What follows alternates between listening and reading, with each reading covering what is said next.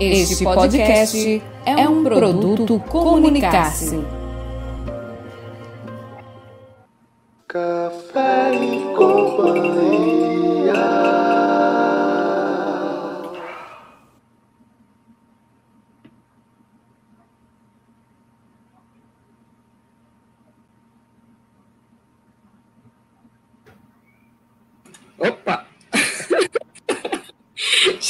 Começamos tomando café hoje. Já tomou seu? Já sim, tô- estou com ele aqui, inclusive, viu, Janete? Adoro! Estamos precisando retornar esses parceiros. E Verdade. hoje vamos começar o nosso programa em um dia emblemático, né? Um dia que muitas lutas, mas gostaria de dizer que é, é um prazer imenso estar aqui com vocês mais uma vez apresentando Café e Companhia e a dizer também que você que já está nos ouvindo, é, você pode chamar os coleguinhas também, é, tá esse convite para toda a galera e chamar o pessoal para conversar conosco sobre esse- essa temática que, que nós tanto, né, de construir para esse programa especificamente. Já estou aqui, inclusive, fazendo aquele velho convite para os amigos que podem nos acompanhar no nosso Café e Companhia. Muito boa noite. Muito boa noite, então, Janete Caes. Muito boa noite a você que nos acompanha aqui no nosso canal no YouTube Café e Cia. Estamos agora com ela, aqui ao vivo também, a nossa querida Carla Souza, né? É, seja bem-vinda, Carla Souza. Olá! Muito obrigada, gente. Boa noite, Franklin. Boa noite, Janete. Boa noite. Sejam todos bem-vindos. Enquanto ela vai tomando um pouquinho de ar, eu gostaria de dizer para vocês que estão nos assistindo e nos ouvindo também que a nossa transmissão está acontecendo ao vivo aqui no nosso canal do YouTube, tá? Que, se- que você procurando lá no YouTube, exatamente da forma que eu estou dizendo, você vai sempre nos achar que é Programa Café, aquele i comercial bonitinho CIA, Café com Acento, você vai, vai achar o nosso canal ou vai clicar no nosso link aqui e vai sempre interagir conosco. E você também poderá ouvir este mesmo programa em formato podcast no Spotify ou no agregador de sua preferência. E é só procurar por PGM Café e Cia, tudo junto. Para você que, nos, você que nos acompanha, interage então, faça o calor dessa participação, assim como a Jalete nos falou, né? Interage nas suas redes sociais, faz aquele print, marca a gente, coloca nos seus stories, coloca nos seus grupos, e nos ajuda nesse engajamento para levar esse programa para ainda mais pessoas. E hoje, nesse dia, tá? nesse dia especial, eu queria desde já parabenizar as minhas colegas de bancada, Janete Caete e Carla Souza, por esse dia tão especial, não só por serem mulheres, mas por serem essas comunicadoras muito competentes, vocês sabem da minha admiração pessoal a cada uma de vocês, né? As nossas companheiras, nossa companheira de produção, a Yara também, né, que faz parte desse time aqui, as nossa, nossa querida Emily, que está chegando daqui a pouquinho, enfim, Já Emily. já está aqui com a gente. Boa noite. A toda a nossa equipe, né, de predominância feminina, fica aqui, né, o, meu, Joelma, minha irmã, já está aqui dizendo parabéns para nós. o, clã, o clã Caete nunca falha, né? Claro, isso, o clã, o clã Caete sempre aqui presente, o clã Souza também, né, sempre, sempre, o clã Barreto e o Espírito Santo precisam aparecer mais e mais aqui, viu, Emily? Porque se a gente for fazer uma, uma- um contraponto aqui, é- nós estamos longe do clã Caete e do clã Souza aqui. Tá? Então, os meus parabéns nesse Dia Internacional da Mulher. A gente sabe que é um contexto histórico, é um contexto político né, que simboliza o Dia Internacional da Mulher. Nós falávamos anteriormente aqui nos nossos bastidores da necessidade de trazer um programa com essa temática, mas de ter à frente também vocês com essa competência, com esse charme, mas com essa força de mulheres que são trazendo, conduzindo, produzindo e levando tanto o programa, tanto a comunicação, como a vida, né, a profissão de vocês, o lado mãe de vocês, no caso, a Carlinha e a Janete, certo? Parabéns demais por esse dia. Me sinto muito privilegiado em poder fazer parte desse programa é, tão especial e tão feminino como vocês. Obrigada, Franklin. Que menino fofo, gente. Eu acho que ele é a parte mais romântica dessa história. Sobre Concordo. isso. Que, é, nós já estamos tão acostumadas a, a, a, ter esse dia de forma tão. É, pensá-lo né, e vivê-lo de maneira tão racional, sem grandes romantismos. Não sei, aquelas lembrancinhas que vem da escola dos filhos que a gente entende sim, né, esse dia como um dia de lutas, um dia de reflexão a respeito de tudo que a mulher representa nessa sociedade brasileira, né? E, e o quanto é difícil muitas das vezes ser mulher. E esses papéis que a gente acaba por osmose tendo que aqui, né, se manifestando, uh, arrasou Franklin.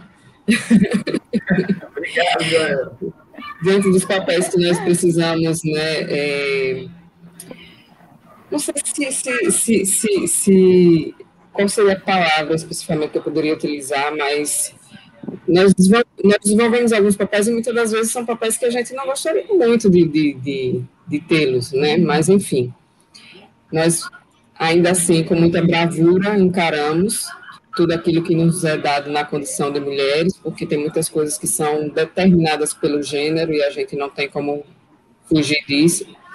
E ainda assim, é, em função disso, inclusive, eu acho que é essa, essa é a oportunidade que nós estamos tendo de discutir trazer duas mulheres né, que têm uma história riquíssima e que podem compartilhar conosco as suas vivências e mostrar como é que nós podemos, cada vez mais, né, sermos força uma para a outra, né, termos de fato a, a, empatia, a tal da sororidade e podermos compartilhar as nossas vivências e formar esse um, um grande e importante círculo de, de, me faltou a palavra agora, né? A ver entrando em, em, em ação. É, círculo importante em que as mulheres né, são suportes uma para a outra. É isso, meninas, é com vocês a palavra. Minha irmã, olha. Minha irmã, pois é, eu refletia sobre isso enquanto lavava os pratos.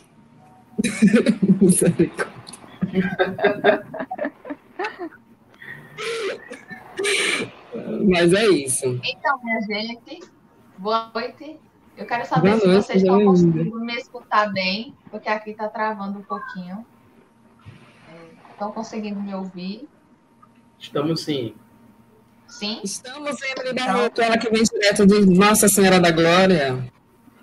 Diretamente do sertão. Hoje teremos duas sertanejas por aqui, né? Eu e a Yasmin, que vem já já para a roda de conversa. E para começar, né? Eu trouxe aqui um poema, não é um cordel, é um poema que eu escrevi em 2019 e todos os anos eu venho reforçando, trazendo essa mensagem e o nome desse poema é Todos os Dias, onde eu digo o seguinte: Dia 8, flores. Dia 9, 10 e 11, desamores. Tapa, assédio, murro e dores. Dia 8, prestígio. Dia 12, 13 e 14, feminicídio. Morte, crime, estupro e tiro. Dia 8, menção. Dia 15, 16 e 17, submissão, silêncio, ameaça, preconceito e opressão.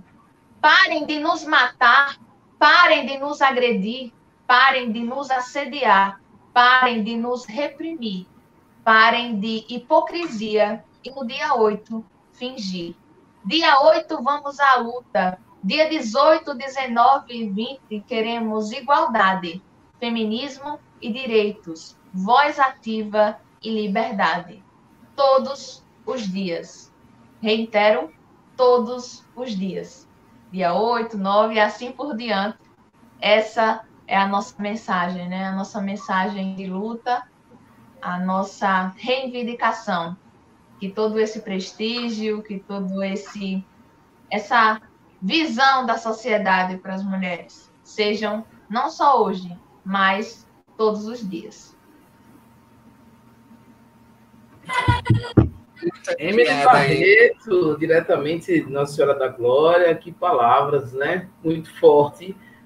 Porém, Muito. acho que acho que Carla e Janete acho que podem debruçar um pouco mais até que eu retorne à minha não zona de conforto, né? Sendo bem irônico, porque até a mim dói, sou, sou irmão, sou filho, e a gente sabe que esse lugar de fala, ele é sobretudo de vocês, né? Então fica aqui o meu, a, minha, a, a, minha, minha felicidade gente poder ter espaços como esse, né? Em que a gente possa colocar palavras como essa e que a gente saia, que problematize, né? Que a gente reflita sobre circunstâncias tão necessárias, tão sinceras, viu, Emily? Obrigado mais uma vez por tanto.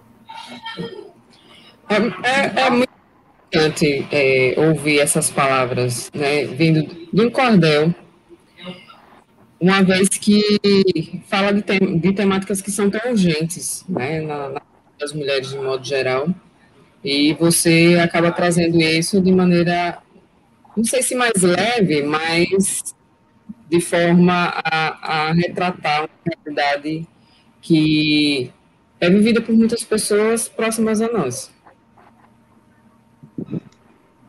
Então, eu quero. É isso mesmo, eu acho que é um cordel, né? né?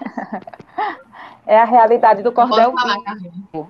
Né? São, são temas é, abordando. Você abordou vários temas em um só, né? Que é uma realidade constante que de repente eu não possa estar vivendo, mas que eu possa ver uma amiga, uma vizinha, uma pessoa que uhum. conhece terceiros e que está vivendo isso, né? Que de repente precisa de um socorro, precisa de uma voz.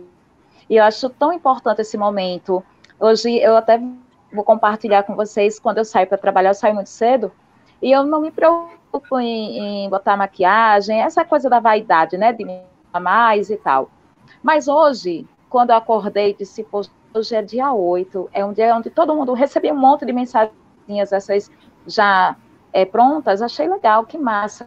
Mas essa data não é só isso, sabe? Então eu fiz questão hoje de colocar uma maquiagem, de me arrumar mais e valorizar o espaço, valorizar mais é, o, o que foi o que tanto lutar lá atrás para que hoje a gente pudesse estar alcançando. Claro que ainda falta muito, mas Hoje, o espaço que nós temos foi porque grandes mulheres lá atrás precisaram, é, perceberam a necessidade da luta e dessa voz, do que hoje falou, né, do que hoje você retratou através desse cordel vivo. E hoje, graças a Deus, outras mulheres se somam, se unem, como nós hoje, né, e ganham força, falando e abrindo mesmo a boca, não tendo medo e fortalecendo outras que ainda não conseguiram ter esse força, né, de falar, de abrir a boca, soltar a voz.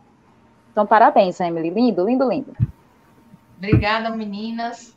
Eu quero parabenizar, né, vocês por serem é, essas mulheres incríveis que atuam, né, na rádio, na comunicação, com ousadia, com muita, muita responsabilidade, muito profissionalismo. Eu sou fã de vocês duas, sou fã da Yara também, sou fã do Franklin, e mas hoje os holofotes estão para as meninas, inclusive Nilma, um cheiro para você e para todas que estão nos assistindo. Mulheres, vamos em frente, vamos continuar na luta e vamos continuar sendo quem nós somos, né? é, a cada dia lutando, a cada dia vencendo, e a luta sempre é. continua, pegando até o, o lema de Devon, né? Que a luta sempre continua. A luta sempre continua. Daqui a pouco ele aparece aí. É... Muito obrigada, Emily, pela sua participação, pela Obrigada. sua contribuição. Boa noite. É, você faz parte desse dia também, e eu acho que a gente é meio suspeito em falar que somos seus fãs também, né? Do quanto você é uma garota prodígio com eu acredito que a metade, quando eu tinha sua idade, eu não tinha metade das realizações que você tem. Então, é, você é um exemplo de mulher de luta, de busca, né? E de empoderamento, que eu acho que é o nosso tema hoje do nosso programa. E eu vou ficar por aqui, só admirando. Muito obrigada, Emily. Tchau, tchau. Tchau, Emily. E aí, hoje, né, nós vamos trazer duas mulheres fortes, duas mulheres com histórias incríveis para conversar conosco. Por sinal, elas já estão aqui na nossa sala de espera a aguardar. Eu gostaria de saber de vocês quem dos dois gostaria de apresentar o nosso tema. Acho que Carla está bem afinada. É. Vamos lá. Você já parou para refletir que muitas coisas. Vamos lá. Você já parou para refletir que muitas coisas que você, e hoje a gente fala diretamente para você, mulher, faz hoje, só faz porque, porque mulher, outras mulheres fizeram no passado, já lutaram para mudar a realidade a qual pertenciam. Hoje a nossa mesa de conversa terá convidadas de diferentes jornadas e com um desafio em comum. O empoderamento feminino aqui em Sergipe, né, Franklin? É isso aí, para isso, nós vamos convidar as nossas entrevistadas de hoje, que é a Yasmin Ferreira e também a Vanessa Gomes, que já estão aqui conosco para conversar sobre esse assunto e sobre as suas jornadas né, nesse processo de empoderamento feminino. Vanessa, que está aqui na Grande Aracaju, não é isso, Vanessa? Boa noite, seja bem-vinda. Quem é Vanessa? Boa noite. Se apresente. Eu me apresentar? Então, me chamo Vanessa Gomes, eu tenho 34 anos, tenho uhum. duas filhas, e nesse processo de autoconhecimento, eu venho buscando, porque eu acho que é isso, é uma busca constante para a gente se autoconhecer e a partir daí a gente poder apresentar né, o que a gente tem de melhor. É por aí. Muito bem, seja muito bem-vinda. E aí, agora com você, Yasmin, por favor. Boa noite, seja bem-vinda, se apresente. Seu microfone está fechado. Boa noite a todas e a todos, a todos. Falo aqui de Nossa Senhora da Glória, capital do sertão, mulher sertaneja. Sou estudiosa da literatura, já estou aqui acompanhada de livros, né? Eles sempre me acompanham, a literatura me ajuda nos enfrentamentos diários. Sou doutoranda em letras pela Universidade Federal de Sergipe, professora, pesquisadora, fundadora do clube de leitura aqui da cidade Leia Mulheres, que faz parte de um projeto nacional do feminismo, no qual me junto a outras três mulheres paulistas que fundaram o projeto. E sou membro efetivo da Academia Gloriense de Letras estou aí nesse processo, né, ocupando esses espaços, como disse Carla, que outras mulheres antes de nós, né, nos abriram as portas com muita garra, muita luta e muito sangue. Obrigada. Nossos nossos telespectadores, ouvintes, internautas já estão aqui conosco. É, Irene disse, Yasmin, querida, que prazer. E Joelma, minha irmã, dizendo, Vanessa Gatona.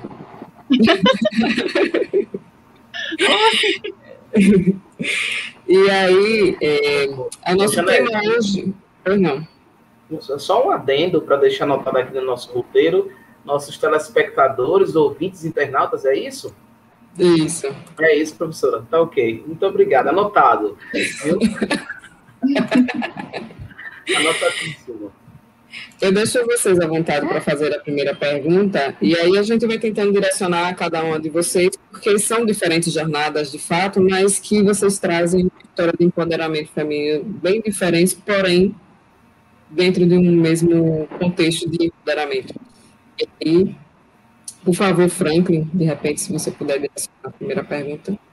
Então, acho que a Vanessa é coleguinha de prefeitura comigo já vi por lá. Eu trabalho, acho que no, no setor vizinho ali na, na, na, na Segov. É, mas eu queria perguntar para ambas, né, inicialmente, e aí a gente passa, passa a bola para as meninas. Quando a gente fala em empoderamento, existe, obviamente, um lugar de fala de vocês, né, obviamente, a partir da carreira, a partir das escolhas ideológicas, políticas, é, é, e até mesmo profissionais. Então, para a gente entender, para a gente esclarecer, para a gente problematizar, né, não, não sair daqui com, com definições específicas, o que seria esse empoderamento feminino? Como vocês analisam historicamente cada um de vocês? O que seria esse empoderamento para vocês? Vanessa, depois Yasmin, depois a gente vai. Então, é, é como vocês introduziram muito bem, né? Dentro de uma jornada, a gente busca esse autoconhecimento. Então, quando a gente procura se empoderar, a gente procura ocupar melhor os espaços. Quer dizer, a gente procura alcançar nossos novos espaços e assim a gente conquistar os nossos, entendeu? Eu hoje é, disparei um vídeo que eu achei, é, eu falei sobre isso, né? Que quando a gente fala de se empoderar, é muito mais que, enfim, que essa briga, que esse dilema entre homens e mulheres. É porque a gente quer ter o nosso direito preservado, a gente quer conquistar o nosso respeito. E a gente não quer isso só um dia, a gente quer que isso seja permanente. A gente quer que o nosso espaço seja reconhecido, que a nossa voz seja ouvida, que o nosso clamor, enfim, é, a, a luta da mulher é muito grande, o mundo é muito cruel com a gente. Então, essa, essa unidade, esse empoderamento, ele tem para trazer essa força que a gente precisa para conduzir os nossos dias, porque cada dia é uma luta diferente. Yasmin? Bom, Franklin, é, e, e ouvintes, né? Aqui, telespectadores. Eu pensando aqui sobre empoderamento, né? Dentro da, daquilo que Vanessa já colocou, sem ser repetitiva, né? Sempre penso nessa ocupação de espaço como um legado deixado é, na nossa própria família, se a gente pensar nas nossas mulheres, né? na minha avó, o espaço que minha avó teve, minha avó foi uma trabalhadora braçal, foi uma mulher que trabalhava em canaviais, é, foi uma mulher que, que trabalhou muito, que trabalhou arduamente, que lavava roupa de ganho, como se, diz, como se dizia antigamente, uma mulher negra, então, a gente pensa nesses espaços, quando eu vou estudar as escritoras contemporâneas de minha avó, até mulheres de glória contemporâneas, mas em contextos totalmente diferentes.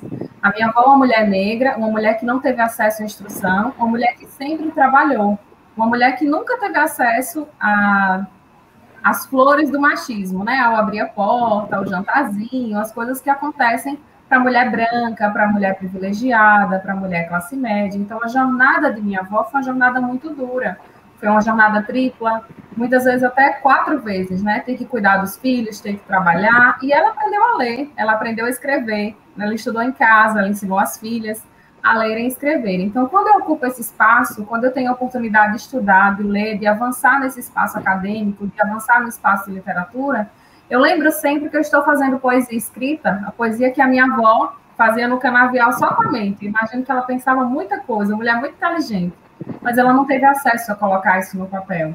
Então, acho que é importante ocupar os espaços, mas pensar sempre em quem não teve acesso a isso.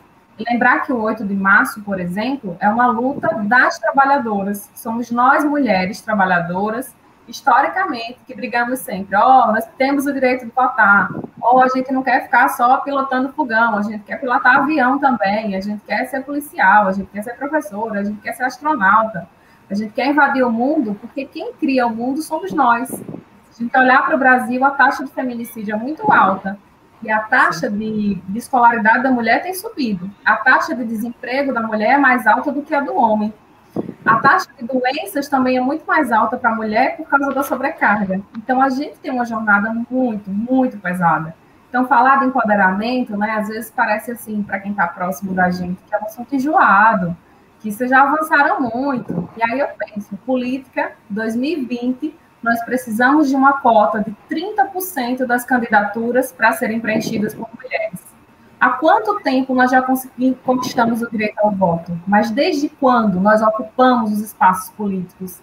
Desde quando a população se vê representada através da mulher?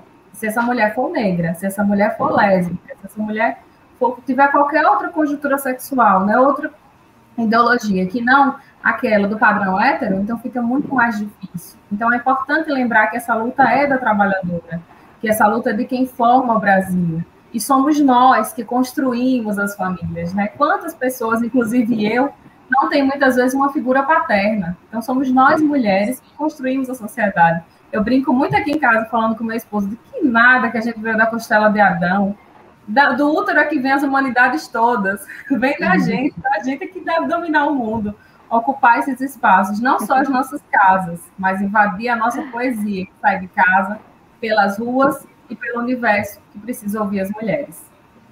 Obrigada. Perfeito. Nós que agradecemos. Eu vou aproveitar e direcionar essa pergunta agora à Vanessa. Vanessa, eu tenho te acompanhado em seu perfil no Instagram, e certa feita você se intitulou né, é, blogueira pobre. E por quê? Como você acha que você se tornou essa influenciadora? Né? E quando você percebeu que estava fazendo a diferença na vida de outras pessoas?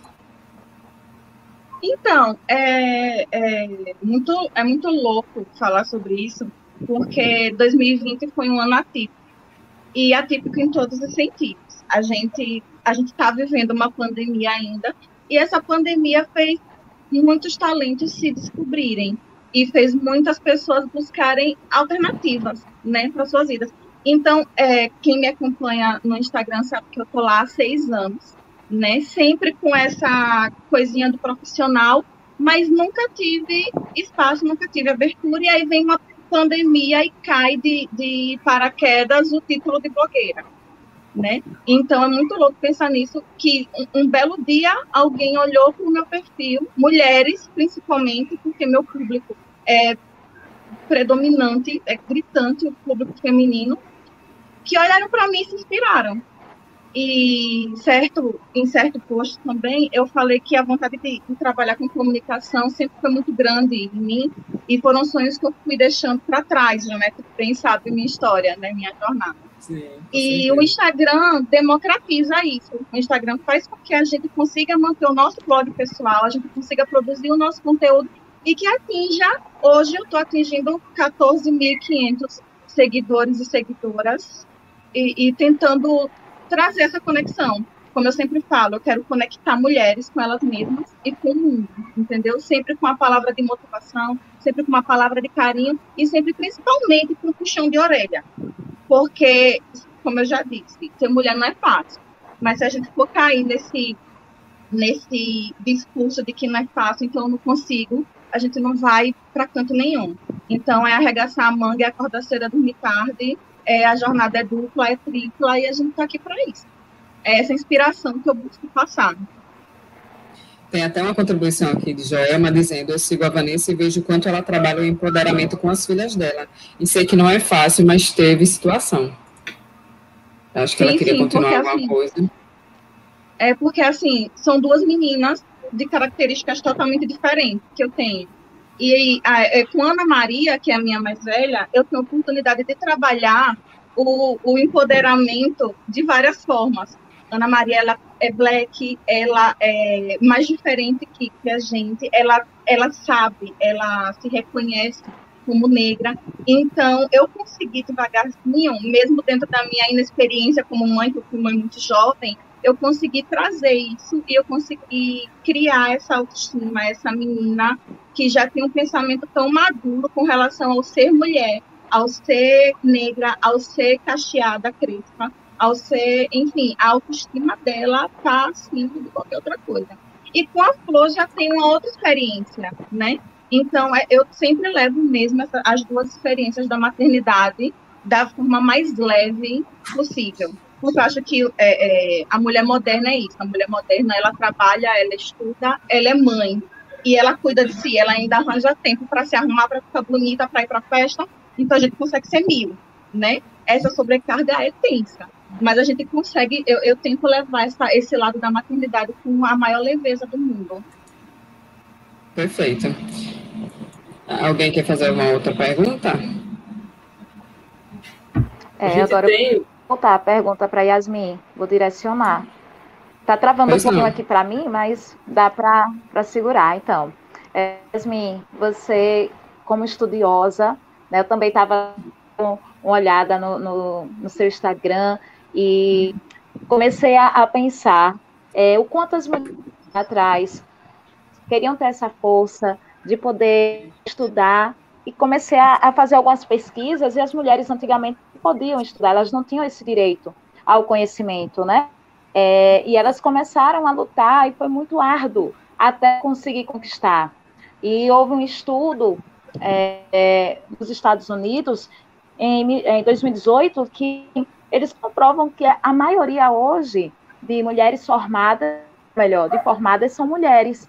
Então, a cada dia conquistado esse espaço e na educação não tem sido você como estudiosa, como leitora, que surgiu a ideia do clube de leitura para as mulheres de glória?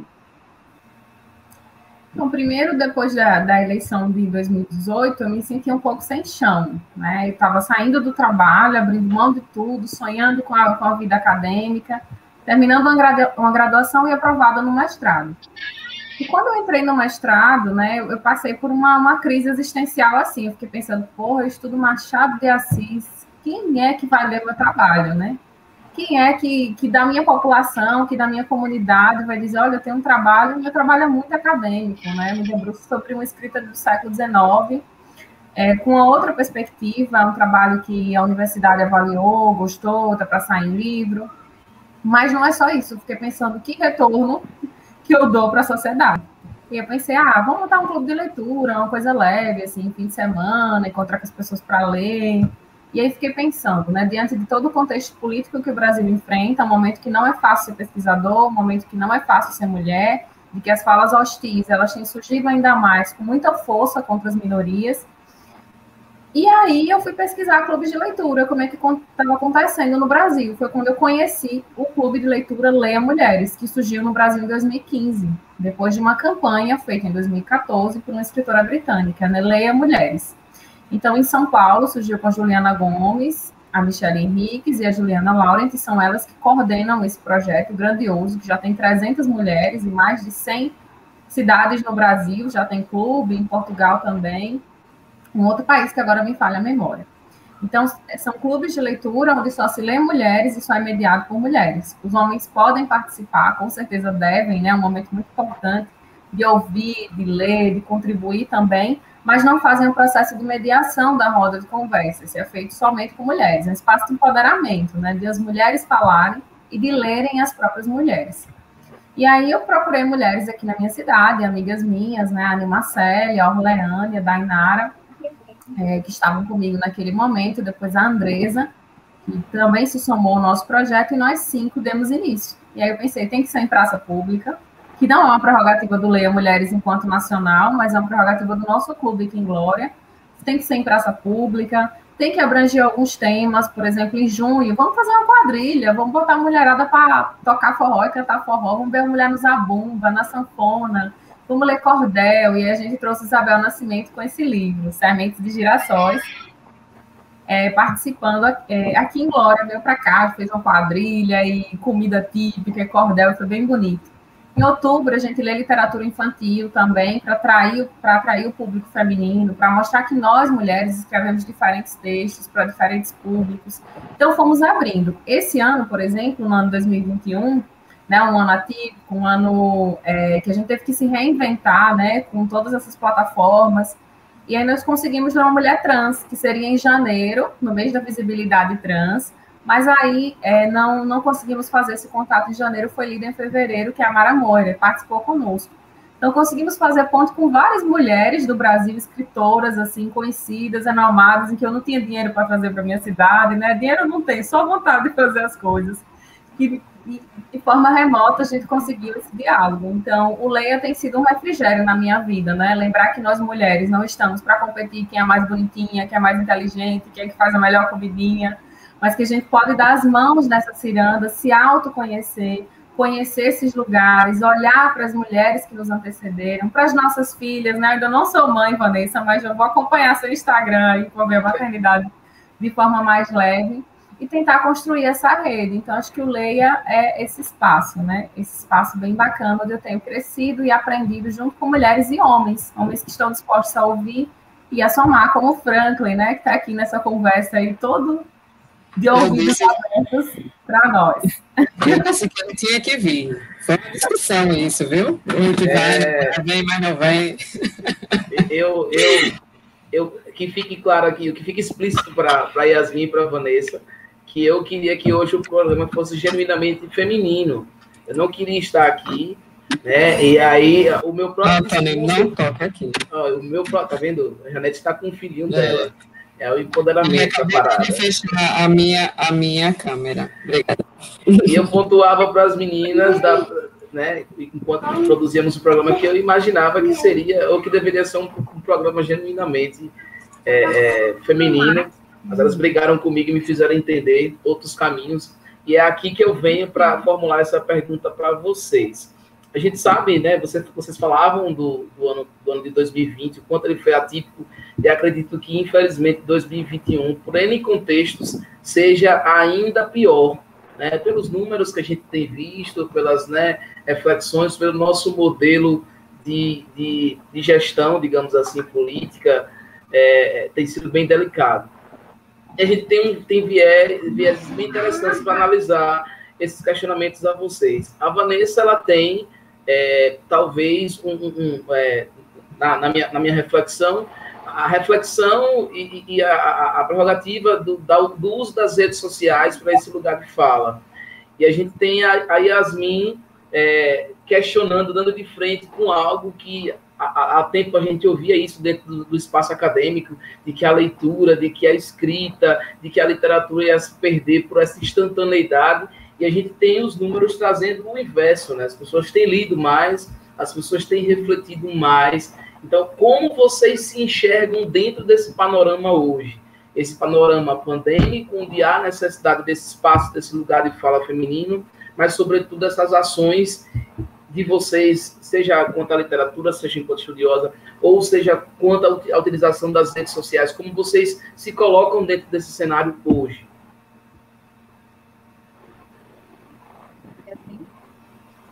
Quer falar, Vanessa? Fala você, Vanessa, que, que a, a Yasmin estava falando. Fala, Vanessa, agora, então. Isso. Então, é, é, como eu já disse anteriormente, eu acho que as redes sociais é um terreno muito fértil para a gente produzir, né? E quando a gente se propõe a, a, levar esse conteúdo adiante, a gente acaba atraindo pessoas que estão precisando.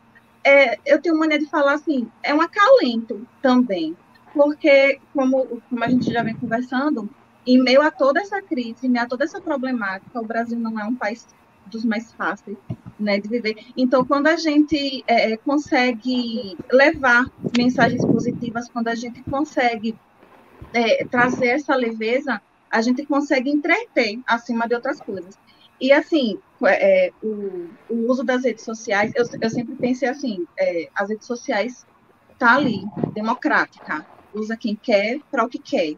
Mas a gente tem que procurar fazer o melhor do nosso uso. Então, quando a gente usa isso para o bem, quando a gente usa isso para levar realmente algo interessante, é quando, enfim, a gente consegue, a gente consegue é, atingir, né? A gente consegue aproveitar o máximo dessa, dessa, dessa rede. E, esse feedback, esse feedback com você, ele é positivo, assim, dessa forma, Vanessa? Isso, então, é isso. É como eu disse, a gente acaba preenchendo uma lacuna porque diariamente a gente liga a TV, noticiário, são as mesmas notícias, né? O brasileiro, a brasileira hoje em dia já não está mais tão ligada assim na TV, são, é, é, é, a gente tem que procurar outros meios de se comunicar, né? E eu vejo a rede social, o meu Instagram, por exemplo, como de outras meninas que eu sigo, que eu me inspiro, como uma forma da gente ter esse entretenimento, esse entretenimento de forma positiva, que agregue valor entendeu? E que, acima de tudo, preencha, preencha essa brecha. Que o ano de 2020 ficou aí com mais traumas que outra coisa. Então, a gente acaba recebendo como um presente mesmo esse feedback positivo, né, de tantas meninas que veem na gente um exemplo. Um exemplo do dia a dia, um exemplo de, de uma rotina que é acelerada, mas que a gente pode também ter o nosso tempo de para conversar, para bater um papo, para rir, para se divertir né? Tudo isso de forma positiva. Então, é, eu acho que o fechando, o uso das redes sociais, o bom uso das redes sociais, né? É, tá aí para auxiliar no dia a dia das pessoas, mais do que, enfim, é isso. Yasmin? Eu vou pedir desculpas a vocês por todos os transtornos, mas estou de volta. E temos uma pergunta também para a Yasmin, aproveitando que ela também está aqui. E aí, Yasmin, você pode responder a Franklin, e aí logo em seguida tem essa pergunta também, e eu leio para você. Certo. É, com relação à pergunta de Franklin, né, Vanessa sabe falar muito melhor do que eu sobre isso. Eu não sou muito das redes, né? Eu sofro com isso das redes.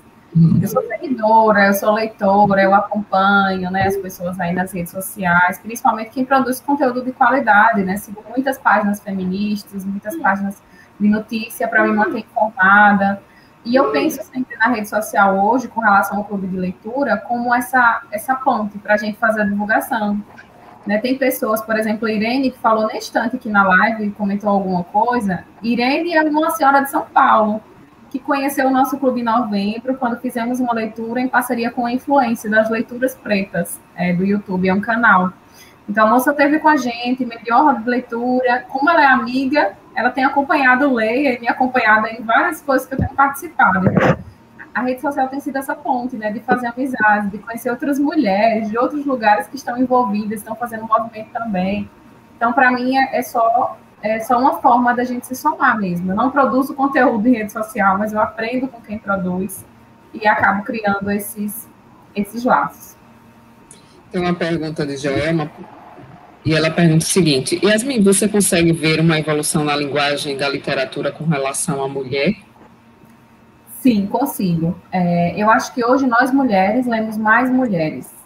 E isso é muito diferente. Ler o que uma mulher escreveu e ler o que um homem escreveu. Né? A interpretação, por exemplo, do clássico romance de Machado de Assis, do Dom Casmurro, Tu traiu ou não traiu Bentinho? É, foi a partir do estudo da Ellen Calder que disse, peraí, vocês não estão observando, o Machado está escrevendo com ambiguidade, ele está brincando aqui, ele está mostrando uma mente ciumenta, que é o narrador que está contando história está na cabeça dele. Acho que não tem como saber se isso é verdade ou não, do ponto de vista literário. E a literatura também não tem a obrigação de dizer a verdade, ela brinca com as verdades, ela cria outras verdades.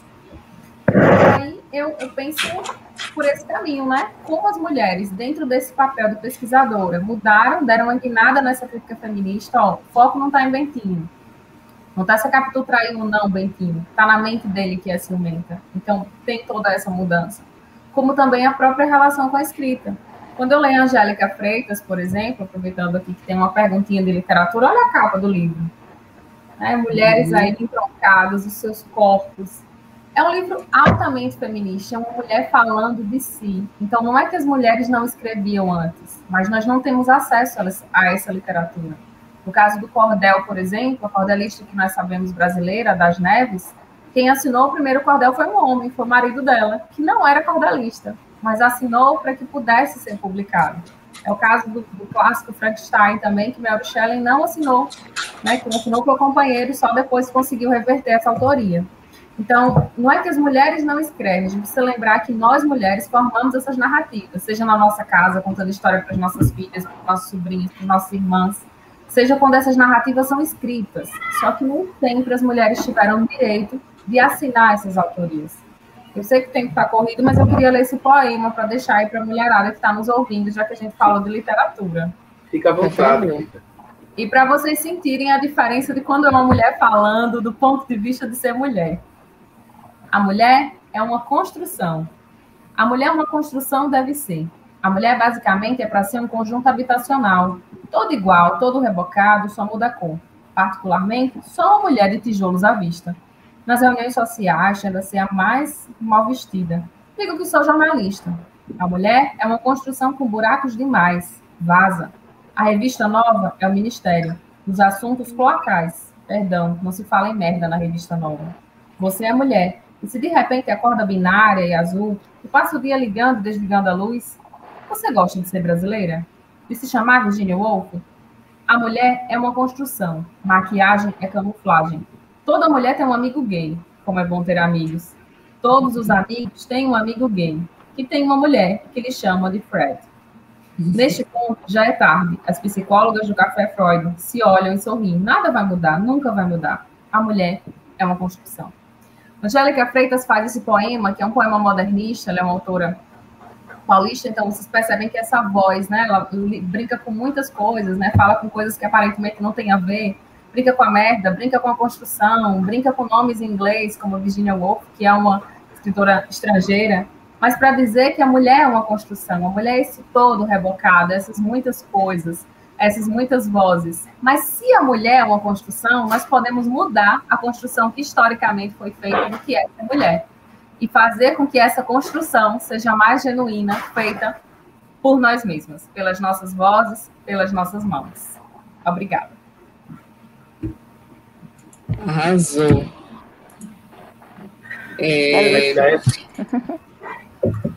deixa eu perguntar para a Vanessa agora. Vanessa, diante de tudo que você, é, eu acho que em determinado momento você se descobriu, né, como você bem disse, se descobriu uma, uma influenciadora, certo? Mas o que é que de fato você espera que essas pessoas vejam de Vanessa? Quem é a Vanessa blogueira? Existe a diferença entre a Vanessa influencer e a Vanessa que é a mãe, dona de casa, a trabalhadora?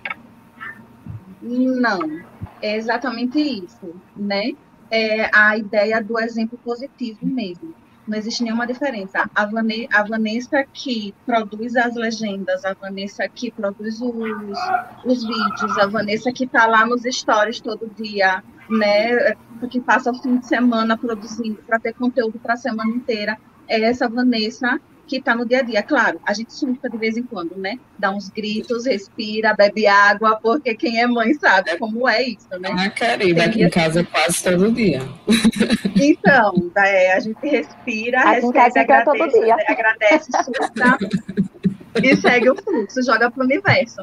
Então, essa Vanessa que eu gosto de mostrar, entendeu? A Vanessa real a Vanessa que de vez em quando está para baixo, que de vez em quando está em off, que de vez em quando está querendo estar tá, tá na pilha, e para mostrar que a gente é isso, que a gente é real, e essa realidade, que a gente pode ser a gente mesmo, né? É, hoje eu disse uma coisa interessante, que eu, podia, que eu quero compartilhar aqui, foi quando eu disse que é, quando a gente sai na rua, um exemplo, né? Quando a gente sai na rua com uma roupa curta, e a pessoa diz que a gente saiu na rua com roupa curta porque a gente está querendo. A gente não está querendo. Mas e se a gente estiver querendo? O problema é de quem? Quem é você para julgar, né? Quem somos nós e o que a gente está querendo. Então, essa capacidade de ser real, sem ter vergonha, sem ter problema, sem ter tabu, sem ter pudor, é essa mulher moderna. A mulher que vive, que sente, tem prazeres, tem sentimentos e que é intensa. Então, não tem, não tem essa diferença da Vanessa no dia a dia da Vanessa das redes. É, eu gosto de mostrar o que é de fato. Talvez seja esse o tal do feedback positivo. As mulheres, as mulheres reais acabam se inspirando numa mulher que é real. E aí, por exemplo, é, por exemplo, não, né? Eu quero tratar de, uma, de tocar em mais um ponto, né, do que você traz nas suas redes, é que você, de fato, veste a camisa de, de, do gostar de si, né?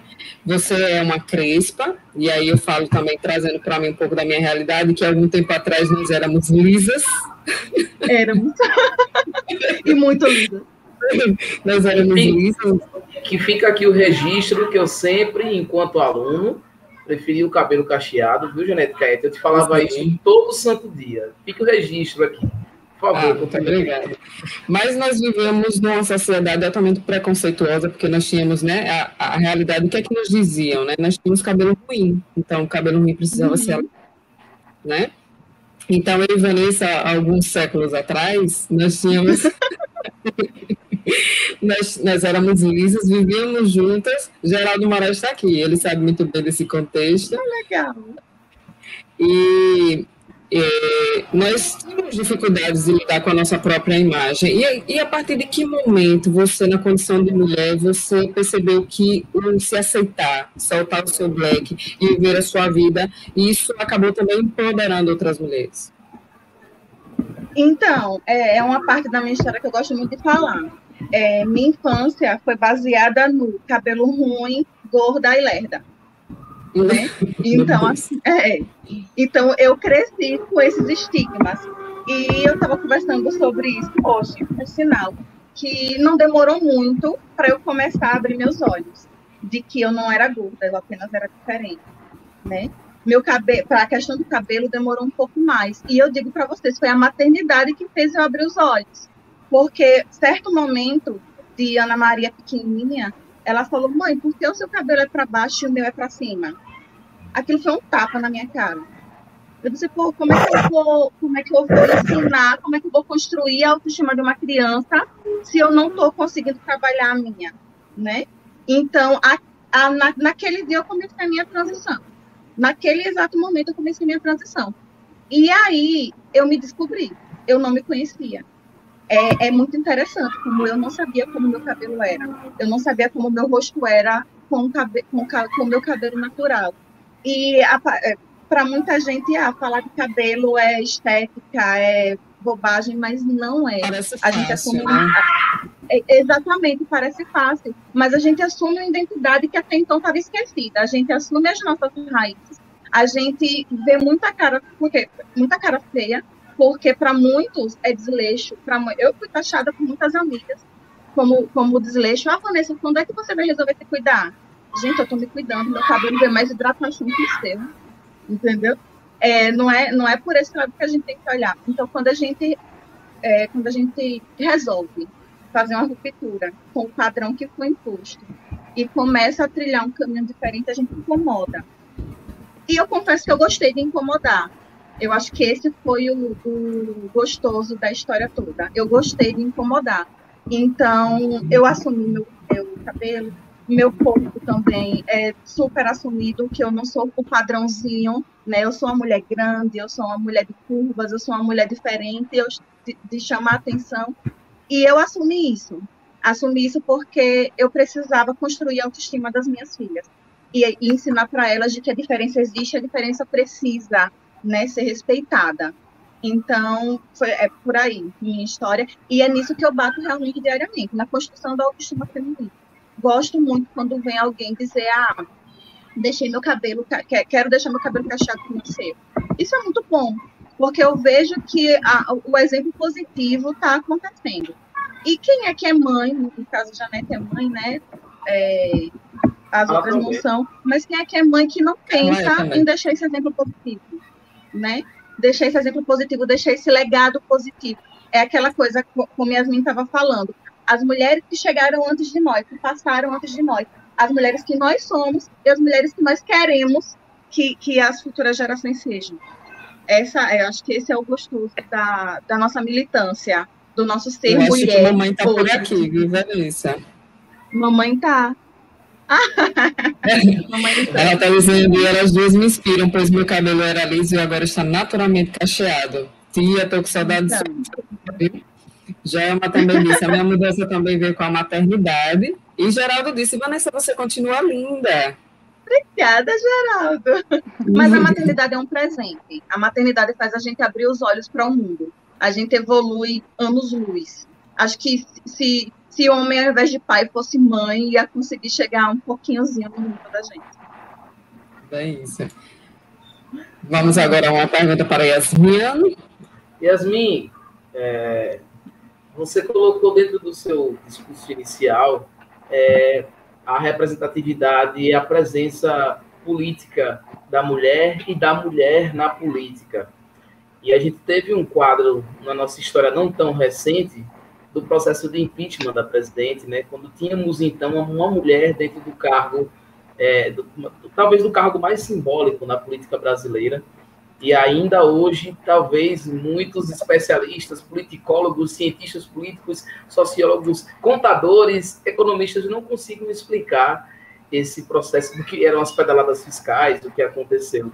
Mas o que, o que eu quero retratar em questão é o fato de, de como a imagem da mulher foi distorcida a partir do processo de impeachment da Lula. A gente vinha numa crescente tudo que já foi colocado aqui desse processo de empoderamento, da inserção das mulheres, do processo de políticas sociais nas universidades públicas, né, a inserção e o crescimento das mulheres em, em estudos de pós, em, em núcleos de pós-graduação, e de repente, consideravelmente depois desse processo de impeachment, a gente tem uma quebra dessa evolução. Parece que a gente teve que trazer novamente a obrigatoriedade de algumas coisas, como hoje, por exemplo, os 30% de obrigatoriedade de mulheres né, dentro do pleito para que haja é, é, é, esse, essa presença feminina dentro da política. O que é que nos falta para essa cultura cívica da presença e do entendimento da mulher dentro desses espaços? Eu penso sempre que a mulher inteligente ela incomoda muito. A mulher bonita, ah, bonita, sabe? Tem, tem até o estigma, é bonita dentro desse padrão, que a gente vê o que é bonito, dentro de um padrão que a mídia nos diz que é bonito. Então, a mulher bonita é burra, na visão popular, no senso comum. Mas a mulher inteligente, importando ou não se ela é bonita, ela incomoda demais. E Dilma é uma mulher muito inteligente. Dilma é uma mulher sem maternidade, é, do típico maternidade. Dilma é uma mulher sargento, eu costumo ver Dilma assim, aquela mulher forte, aquela mulher que enfrentou a ditadura, aquela mulher que reconstruiu a sua vida, e não corresponde, por exemplo, à forma como nós, enquanto sociedade, vemos as mulheres. Nós gostamos muito das mulheres, mas em casa, fazendo a comidinha na hora. Nós até achamos legal que ela estude, né? Parabéns, jornada dupla, se formou, Parabéns, está no emprego melhor, passou no concurso, mas ter o mais alto cargo político parece demais. E agora eu vou falar do ponto de vista religioso, como isso impacta na questão política. Né? Historicamente, a gente tem uma tradição, nosso país tem um legado cristão, é um país majoritariamente cristão. A mulher aprende que ela tem que ser submissa. E as igrejas né, católicas, protestantes, respeitando aqui todas as religiões, que eu acho que a religião nos humaniza muito, quando ela é vista do ponto de vista de Jesus, que é amor e caridade. Mas quando ela é vista do ponto de vista é mais severo, né, mais fariseu, a gente pensa assim, a mulher, hum, a mulher tem que ser submissa, assim. E aí tem uma responsabilidade nisso, né, nessa submissão da mulher. Por que, que eu falei nas igrejas? Porque as igrejas têm pensado muito esse papel da mulher. Há igrejas que já têm um espaço maior. A gente tem o Papa Francisco, que é uma representação maior dentro da Igreja Católica, que tem uma visão mais aberta para as mulheres. Mas eu fico pensando, é, enquanto a igreja, e eu digo porque eu estive dentro de uma religião, dentro de uma igreja protestante, eu ouvia isso. Até que ponto é bíblico que uma mulher seja presidenta? Assim como na academia se discutia por que dizer presidenta? Se diz estudanta, eu digo, a mulher já tem um tempo que é estudante, não, não faz sentido dizer estudanta, mas faz todo sentido dizer presidenta, porque Dilma Rousseff foi a primeira mulher presidenta na América Latina. Então é algo que é, deve ser marcado, deve ser visto, deve ser ouvido, deve ser anunciado. O quanto nós mulheres nos sentimos tocadas por essa representação. E eu lembro também, né, voltando, vou, vou tocar aqui num assunto que os homens gostam e que nós mulheres que dirigimos também, que é a questão da gasolina, que está muito cara, diga-se de passagem. Já vou fazer uma militância aqui nesse sentido. Diga-se de passagem, não, tá, tá estrondosa a coisa. Vamos colocar a letreira aqui, gasolina a seis reais e ou a cinco reais e quarenta e nove. Vou botar aqui no GC. Pois é, né? Aí a gente vê na época da Dilma, a gasolina também estava alta. E eu lembro de umas imagens horrorosas, quem jogar na internet pode ver, que era Dilma de perna aberta, onde se abastecia a gasolina. Sim. Olha que imagem invasiva, desrespeitosa, com o corpo feminino, com o corpo que forma as humanidades, né? Nós, seres humanos, nascemos das mulheres. E de forma muito desrespeitosa. Eu não vejo ninguém fazer isso com Jair Messias Bolsonaro nesse momento. Dependendo da minha opinião política, ele é um homem. Jamais se faria isso com a imagem dele. Então, são pequenas coisas que a gente precisa começar a perceber. Eu sempre olho para as mulheres que estão na política e penso, né? Qual o homem está por trás? Que é a fulana do Beltrano, que o pai foi prefeito, que o marido foi não sei quem, que o irmão é isso. Então, existe uma linhagem que, no fundo, a mulher é um objeto, é um acessório. Tem um cara lá atrás que manda, que muitas vezes é impugnado, e por isso precisa dessa figura. E ainda vai usar o slogan: é a força da mulher, é a força da esposa, é a força da mãe. Então, é repensar esse papel político. Nós estamos construindo conteúdo, nós estamos nos formando, nós estamos preenchendo os espaços. Por que, que as mulheres não podem ser representantes políticas como tais? Então, acho que é um longo caminho para que a sociedade enxergue a mulher para além dos avanços que já foram feitos. E veja que a mulher, que gere tão bem a sua casa, as suas diversas jornadas têm total condição de gerir o país, de gerir a América, de gerir o mundo. Né? A gente tem esse dom de gestão. Então, é abrir essa visão mesmo e vai ser um caminho longo. Geraldo contribuiu com sua fala, Yasmin, dizendo, verdade, Yasmin, as igrejas ainda têm um pensamento machista e ultrapassado. Eu quero pedir desculpa aos nossos ouvintes, telespectadores e internautas, que é, eu não estou lendo, né, falando voz alta as contribuições em função de não perder, nossas convidadas perderem a sua linha de raciocínio, mas tenho subido aqui constantemente os GCs para que vocês vão acompanhando também as contribuições de vocês. Tá? E aí, é... Carla, tem alguma pergunta? Eu tenho. É, vou, vou romantizar um pouquinho agora, falar um pouco do que é, a Vanessa falou de filhos, né? Eu tenho Vanessa, inclusive uma menina black também, tal, e que sofreu muito bullying na escola, que é, foi difícil trabalhar com empoderamento na vida dela. É, eu também sofri bastante quando criança, então é uma realidade difícil, mas que sim é necessário a gente é, mostrar e ensinar essas gerações o que é o empoderamento, né? E entender também que ainda existe muito a se caminhar, ainda existe muito a se conquistar e que a jornada é longa e que a gente sabe que não é fácil.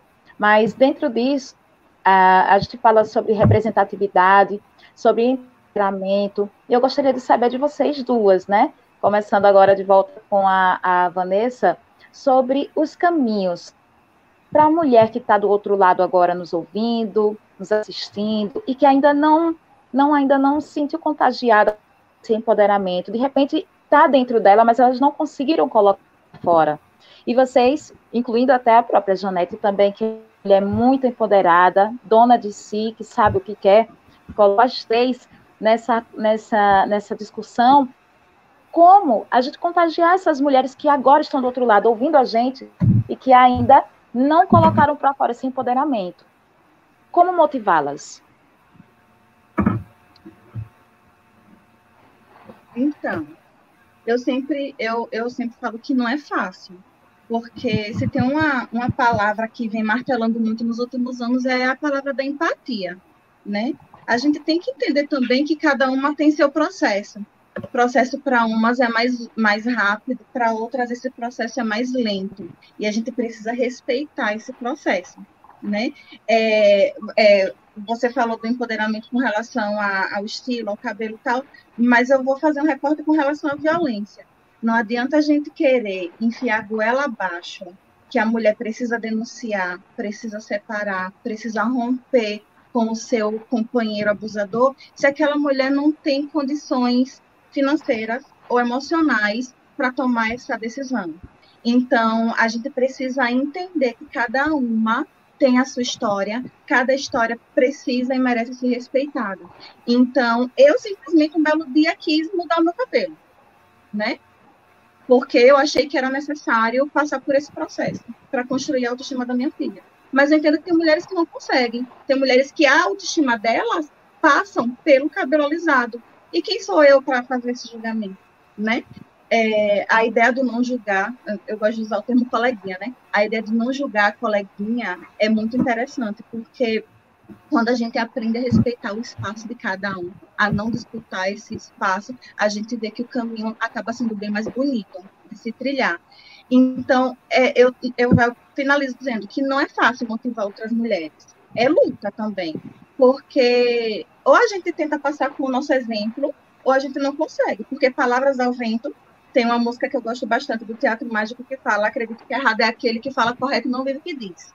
Então, palavras ao vento não adianta. Eu posso fazer o discurso mais bonito do mundo. Se eu não tiver a prática, eu não vou conseguir convencer ninguém. Então, eu acho que, é, é, primeiro, de respeito ao espaço das, das meninas, que ainda não se descobriram, ou que não querem se descobrir, é um direito delas, fazer e ser do jeito que elas quiserem. E, por outro lado, a gente dá o exemplo positivo, porque aí sim a gente pode contagiar né? A, a Yasmin, por exemplo, com a, a, o Clube da Leitura. Como é que a gente começa a inserir o prazer pela leitura, pela leitura em meninas que até um dia desse não tinham acesso a nada? Não é fácil. No mundo digital, hoje, onde com 140 caracteres a gente consegue falar o que quer de coisas importantes a besteiras, né? Quando você bota um livro para uma menina, vem, vem as, desculpas, as desculpas, não tenho paciência, ah, não gosto de ler, ah, prefiro assistir. Então, tudo isso. Então, a gente primeiro respeita o espaço delas, para depois a gente conseguir entrar. É o todo comer pelas beiradas.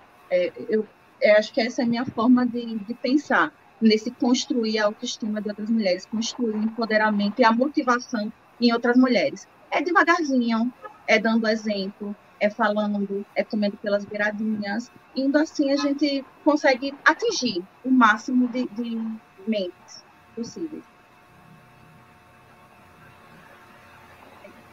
É, é, exatamente isso que a Vanessa falou, né? Respeitar o processo. Acho que cada, cada mulher, cada pessoa tem o seu processo na vida, tem o seu momento de encontro, de despertar.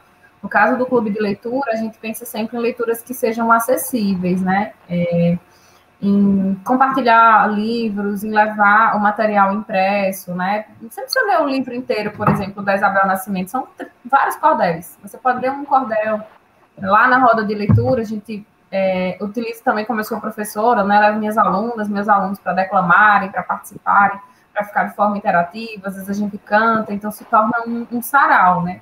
Às vezes o texto não vai alcançar aquela mulher, às vezes aquela mulher não é leitora, mas ela é ouvinte, ela está ouvindo, ela está acompanhando, ela está interagindo. E eu digo que a literatura vai salvando vidas, porque um dia a gente chegou na praça e tem um casal brigando. E, e era justamente no coreto, no espaço onde eu faria minha roda de leitura. Falei, sinto muito, né? Eu sou totalmente empoderada. Eu já mudei ofício para a prefeitura, agora minha roda de leitura eu não abro mão. E aí foi fazendo a ciranda. Eles ficaram lá calados, acompanharam o encontro todinho. Quando acabou, saíram de mãozinha. Digo, ó, salvamos um casamento, provavelmente é um namoro. Então a literatura vai ganhando isso, né? Pensar em formas oralizadas também, né? Como cordel, que tenha toda essa performance. E por via Mili Barreto, não precisa ser doutor nem amar literatura, né? É uma coisa muito boa, ela contagia. Ou a própria Isabel Nascimento, que Janete está lá com o livro Sementes de Gerações, também é muito maravilhosa. Então, pensar em formas de inserir essas diferentes mulheres. E eu ainda sonho, né, quando tiver estabilidade financeira, que é uma coisa que eu luto, é, pobre continuar sendo, mais pobre com dinheiro garantido, é, de fazer um trabalho de alfabetização para mulheres. Não essa EJA que funciona na escola, mas fazer essa, essa ciranda de alfabetizá-las e espero ter vida e saúde para concretizar esse sonho. Eu me identifico processos, inclusive. Pode falar. Existem projetos agora, inclusive, na pandemia, de processos de alfabetização online. Quem sabe você não traz aí esse, esse, esse novo projeto, esse novo formato aí para o sertão, para a gente, quem sabe algo inovador. Estava, fui, fui chamado essa semana, sou, sou docente também, fui chamado para fazer parte de uma rede que trabalha com alfabetização à distância, online e tal. Então, quem sabe na pandemia você também não se reinvente ainda mais e consiga trazer contribuições tão, tão, tão positivas, tão floridas. Obrigada, boa sugestão. Tem uma contribuição aqui de Ivana, não sei se é Cortez, ela diz que o incentivo à leitura é um passo de cada vez, pois também precisamos nos policiar quando eventualmente reproduzimos atitudes que não são tão legais. Essa foi a contribuição dela. E aí eu queria falar para Yasmin especificamente que eu me identifico muito com ela na parte dos projetos da falta do dinheiro para. Eu sou a mulher dos projetos, mas, oh meu Deus, eu sofro com isso. É, e meninas, nós estamos nos encaminhando para o final do programa. Eu gostaria de saber se Franca ou Carla tem alguma pergunta para fazer para os nossos convidados. Ainda dá tempo de a gente, de repente, fazer mais uma, uma pergunta. Tem interesse? As, as minhas perguntas já foram já contempladas, né? Fica à vontade. E aí, ele disse, Vai perguntar, Franco? Não entendi. Não, não, as minhas perguntas já, ah, entendi. já fui contemplado, viu? E aí eu gostaria de dizer para as meninas o quanto eu, eu me sinto representada por vocês duas, né? É, e consigo observar, inclusive, que eu me identifico muito na luta, na história de vida com Vanessa, né, das dificuldades, do crescimento, da ascensão, né, da busca, dessa busca desse lugar no espaço de trabalho. Nós vivemos de lugares iguais, né? Vivemos coisas muito parecidas e, e essa busca ela aconteceu, né? E a gente encontrou um, algo de alguma forma um espaço para a gente de fato fazer aquilo que a gente sonhava lá atrás, né? Talvez não tenha o tamanho né, a gente, do que a gente queria, mas de alguma forma a gente tem feito isso. E com a Yasmin, essa luta acadêmica de tentar envolver pessoas dentro do processo, né, dentro de projetos e principalmente mulheres. Não é que, né, eu não quero que o Frank não se sinta excluído dentro desse processo, mas que é, é parte de mim também o envolvimento, né, e, e a educação não, digo, não acho que a palavra não seria educação, acho que seria empoderamento dessas mulheres, principalmente dentro do contexto da difusão, né, em que a minha sala de aula é majoritariamente masculina, né, e que as mulheres contam nos dedos as que participam, as que estão efetivamente dentro do processo. E quero agradecer muito a presença de vocês, e antes de finalizar o nosso programa, a gente tem sempre a gente é, gosta de demarcar oferecendo o nosso café. Só que esse café pode ser um café para o bem ou para o mal, e eu gosto sempre de conversar com ele, meu amigo Franklin Timóteo. Para quem você é o café de hoje? Genética Eti, antes da gente oferecer o café de hoje, né? Não vou fugir à regra para o veneno continuar escorrendo. A gente recebe, a gente recebe a, a notícia pelos diversos veículos de comunicação que o ministro Edson Fachin anulou todos os processos e atos processuais envolvendo o ex-presidente Luiz Inácio e Lula da Silva. Então, ele torna-se, até então, elegível para as eleições de 2022. Então, os tabloides, os sites políticos, os meios de comunicação, até a musiquinha do plantão, coincidentemente, estava na farmácia e vi quando né, a Rede Globo anunciou, então, né, a anulação desses, desses processos ainda vai a juízo na outra instância, mas até então elegível. Então fica aqui o adendo para que os nossos ouvintes, telespectadores, internautas, acho que é essa a nomenclatura, fiquem por dentro de tudo que está acontecendo. É, para que eu possa dormir tranquilo, eu vou deixar o meu café muito quentinho para minha mãe, Sara, né? Essa mulher professora preta, né, que tanto tantas vezes me colocou na frente do espelho para que a gente pudesse ter esse lugar de fala. Então, me senti muito representado por vocês, por ver minha mãe, né, tão guerreira que é e ainda está aí na luta na sala de aula, tendo que se ressignificar com aula online, com tudo. Então, o meu café hoje vai para minha mamãe querida, né, que sempre em off está ali assistindo, ou quando não consegue assistir, vai lá no nosso canal e assiste depois, comenta, fala. Então, mãe, fica aqui, né? A minha irmã também, o Ine, também é militante, também preta, também negra, né? Que sempre se coloca dentro desse, desses discursos e que consegue debater muitas coisas sobre isso. Então, esse meu café quentinho hoje vai para minha irmã, vai para minha mãe, essas mulheres tão importantes à minha vida e, e à minha representatividade. Janete Caete. Vamos lá, Vanessa. Você tem um café bom, um café quente, um café frio? Para quem você gostaria de oferecer e por quê? É a surpresa do programa. É. Então, é, eu acho que eu, eu acho que hoje, em especial, eu queria, vou, vou parafrasear Franklin, eu queria oferecer esse café, o melhor de todos, aquele que tem cheirinho de infância, cheirinho de roça, coado do coador de pano, não é verdade, não é melhor? Esse mesmo. Queria oferecer para as mulheres que fizeram parte da minha jornada, né? Que fazem parte da minha jornada. Minha mãe, minhas duas filhas, minha ex-sogra maravilhosa, que me ensinou muita coisa, que foi uma segunda mãe para mim. Ainda é, né? Acho que ela não está assistindo, mas alguém vai falar isso para ela é importante falar. E lembrar dessas mulheres que, nos meus 34 anos, fizeram ou fazem e continuaram fazendo parte da construção do meu pensamento, porque sem elas não estaria aqui. Carlita. Minha mãe está falando que o café daqui de casa acabou de ah, ser coado. Ai, adoro! Sonhando para dia a gente possa sentir o cheirinho, né? Só do que está do outro lado. Que agora o cheirinho deve estar é. incendiando. É, é, o meu café de hoje, né? O meu café de hoje é um cappuccino, tá? Bem gostosinho, acho que vou nessa pegada do doce. É, o cappuccino ele é clássico e vai para as grandes mulheres que fizeram história lá no passado, que abriram caminhos. Eu estou muito, gente, eu estou muito lá no passado, visando muito no futuro, porque é, cada conquista, a conquista da mulher poder estudar, a conquista da mulher sair na rua como quiser, a mulher que estou voto, a gente poder votar. Antes não podia, gente. E é, a gente tem o direito hoje, porque uma mulher no, no passado, ela correu atrás e ela lutou para que hoje pudesse estar é, contribuindo e estar sendo os nossos direitos. E o nosso caputino aqui vai também para as mulheres de hoje, que abrem caminhos para as nossas Essas mulheres são nós, são, é você, Janete, Yasmin, a Vanessa, sou eu, são as mães, as filhas, as netas, são essas mulheres que hoje estão abrindo caminhos para as nações, para as nossas filhas, para as nossas netas, para as mulheres que ainda estão por vir.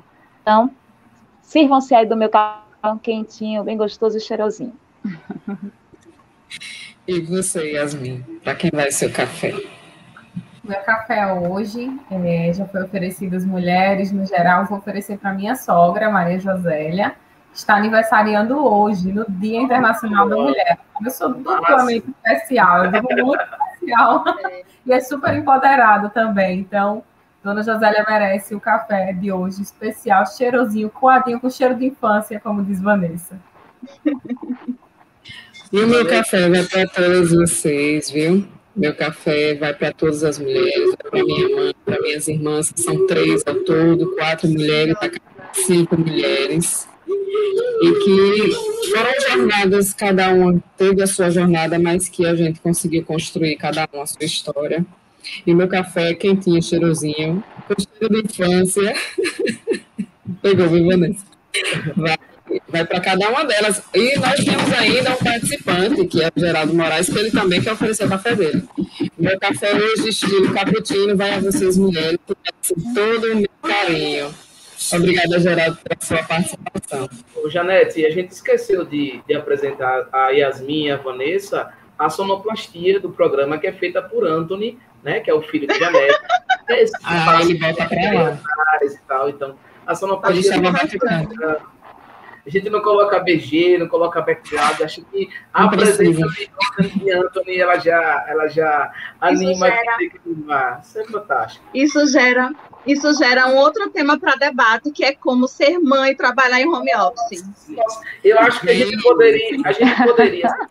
acho que a gente vai abrir para o próximo, pro próximo programa histórias de vida. Só para vocês terem uma ideia, eu conheci Carla mãe de três, trabalhando dois turnos, fazendo faculdade e curso técnico. Vamos falar de jornada Diga. dupla, tripla, ela tinha cinco.